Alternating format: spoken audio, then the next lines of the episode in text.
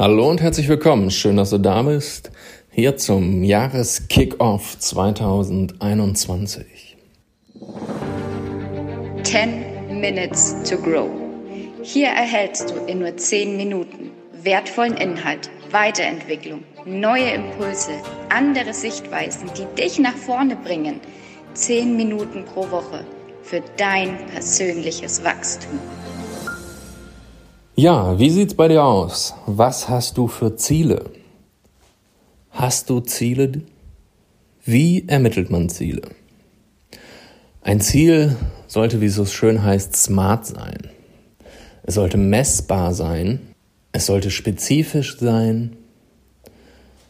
Es sollte terminiert sein. Und es sollte realistisch sein. Das mal so grob. Bringen wir das Ganze mal in die richtige Reihenfolge.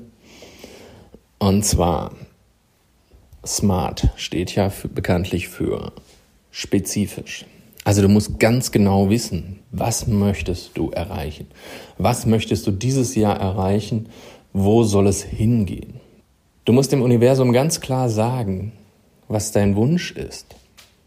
Und das Ganze am besten positiv formulieren, ähm, Verneinungen vermeiden also nicht sagen, ich will nicht mehr das und das, sondern mach dir bewusst, was willst du? Ich möchte dieses Jahr das und das Projekt umsetzen. Das wäre schon mal konkreter, das wäre spezifischer. Damit es messbar ist, brauchen wir Referenzpunkte. Es ist, in dem Fall wäre es ganz einfach, es ist messbar, hast du es durchgeführt, ja oder nein. Es gibt nur diese beiden Optionen. Ist es attraktiv? Also das A. Für dich muss das Ziel richtig sexy sein. Es muss richtig gut sein. Du musst da richtig Bock drauf haben. Weil wenn du nur irgendwie eine Vorstellung sagst, oh ja, ich mach mal das und das. Im Ernst, wie oft haben wir das schon gemacht? Wie oft haben wir es umgesetzt? Eben. Also, wenn du ein richtig geiles Ziel für dich hast und sagst, ja, da habe ich Bock drauf, dann ist es wirklich attraktiv. Smart, also eher realistisch. Die meisten Leute unterschätzen, was sie in einem Jahr erreichen können und überschätzen, was sie in fünf oder in zehn Jahren erreichen können. So diese bekannte Aussage.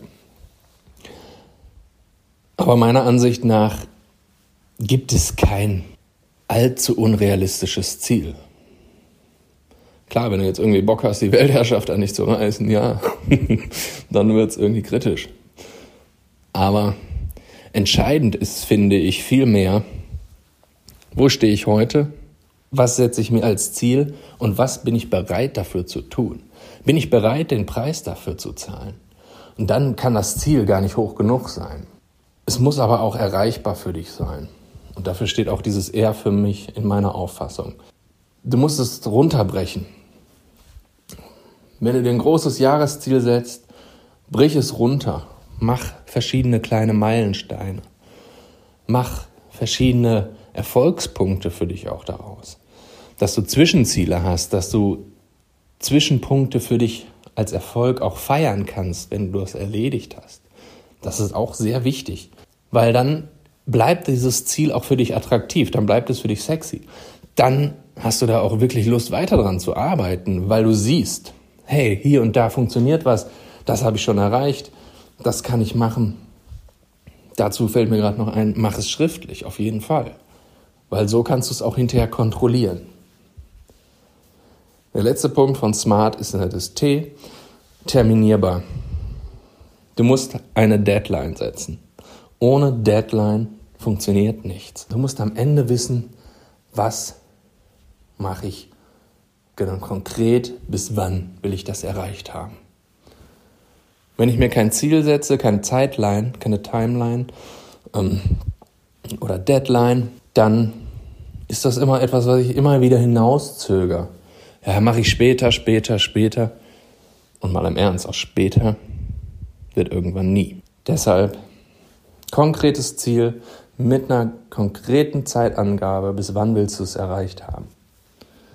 Und da macht dir vielleicht mal zu den großen Bereichen des Lebens, mach dir da mal Gedanken. Was möchtest du verändern? Was darf sich verändern? In deinem Job, im Thema Gesundheit, im Thema Finanzen, in der Beziehung oder Partnerschaft. Diese vier großen Themen. Setz dich mal hin, wenn du es jetzt nicht zum Anfang des Jahres schon getan hast. Setz dich hin, mach dir Gedanken. Wo darf es dieses Jahr hingehen? Wo darf die Reise hingehen? Was darf sich verbessern? Und ganz wichtig, du musst wissen, wo du gerade stehst. Auch das solltest du dir mal in einer ruhigen Minute überlegen. Nimm dir die gleichen Punkte. Wo stehe ich? Wie ist die Situation jetzt gerade? Wie sollte es sein? Sei da mal ehrlich zu dir. Mach es am besten auch schriftlich. Es ist nur für dich. Und es gibt ein sehr cooles Tool. Du nimmst dir zwei Zettel. Auf der einen Seite schreibst du auf, was ist alles schlecht, was ist alles scheiße in diesem, in diesem Leben, was darf sich verändern, was findest du blöd und schreib das alles mal auf. Stichpunktartig oder in ganzen Sätzen, so wie es dir am besten passt. Aber wichtig, mach es schriftlich, weil Schreiben ist so ein hypnotischer Prozess. Ne? Du schreib, hast einen Gedanken, schreibst ihn auf, siehst ihn, ist ein geschlossener Loop. Also linkes Blatt, schreibst du auf, was findest du doof, was darf sich verändern. Und auf dem rechten Blatt daneben schreibst du genau das Gegenteil auf. Wie ist denn der Zustand von dem, was sich ändern darf? Was ist das Gegenteil davon? Beispielsweise, du schreibst auf, ich bin mit meinem Kontostand im Minus.